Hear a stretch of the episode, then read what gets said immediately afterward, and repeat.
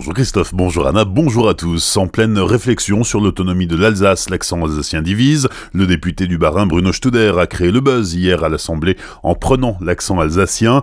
L'élu La République En Marche tentait ainsi une réponse à Jean-Luc Mélenchon qui s'est moqué il y a quelques jours de l'accent toulousain d'une journaliste.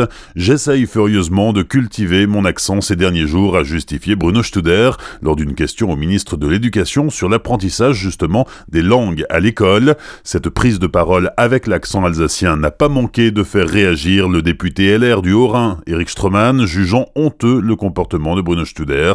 Autre réaction, celle de Raphaël Schellenberger. Le député LR du Haut-Rhin s'est même fendu d'un communiqué dans lequel il estime que Bruno Studer humilie la culture alsacienne en simulant l'accent alsacien. Les militants anti-GCO en grève de la faim depuis lundi ont reçu le soutien des eurodéputés José Bové et Karima Deli. Les deux élus leur ont rendu visite hier à l'église Saint-Michel à Bischheim. Dans le même sens, le collectif GCO Non Merci appelle à jeûner vendredi en signe de solidarité. Un rassemblement est notamment prévu de midi à 14h place Kléber à Strasbourg. 16 camionneurs verbalisés, c'est le bilan de l'opération coup de poing menée vendredi après-midi par les gendarmes du Haut-Rhin sur la 35. 14 motards étaient mobilisés, appuyés par un hélicoptère. 8 chauffeurs ont été verbalisés pour avoir réalisé des dépassements dans une zone où ils sont interdits. Les autres n'avaient pas respecté les distances de sécurité. La moitié des camions verbalisés étaient étrangers. Les céréaliers alsaciens à la rescousse de leurs collègues du Doubs, les retombées de la sécheresse commencent à se faire sentir. Dans le Doubs, les éleveurs n'arrivent plus à nourrir leurs bêtes. Une solidarité se met en place en Alsace puisque 150 céréaliers se sont cotisés pour offrir 1000 tonnes de cannes de maïs pour le bétail des éleveurs bourguignons. La livraison est prévue en fin de semaine. 400 tonnes sont également destinées aux éleveurs du Bas-Rhin qui se retrouvent eux aussi impactés par cette sécheresse.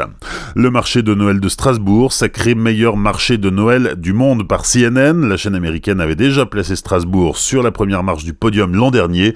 Les festivités débutent dans un mois et cette année encore, Strasbourg dame le pion à Vienne, Montréal, Prague, Florence, Cracovie, Francfort, Copenhague, Berlin ou Bruxelles.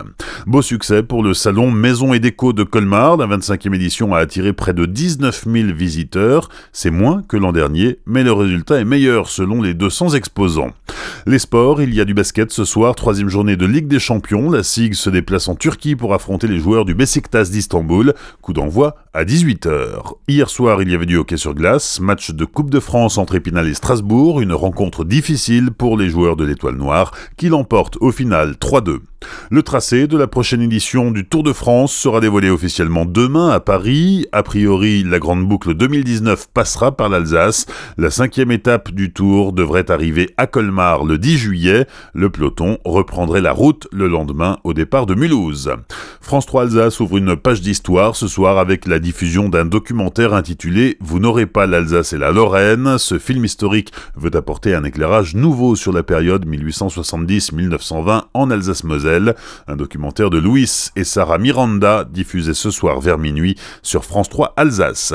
Et puisque nous parlons télévision, sachez enfin que l'émission de télé-réalité Chinese Restaurants, tournée en juin dernier à Colmar, totalise plus de 2 milliards de vues sur Internet. Diffusée cet été sur Yunnan TV, elle est l'émission de divertissement la plus regardée actuellement en Chine, selon le consulat général de France à Wuhan. Bonne matinée et belle journée sur Azure FM, voici la météo.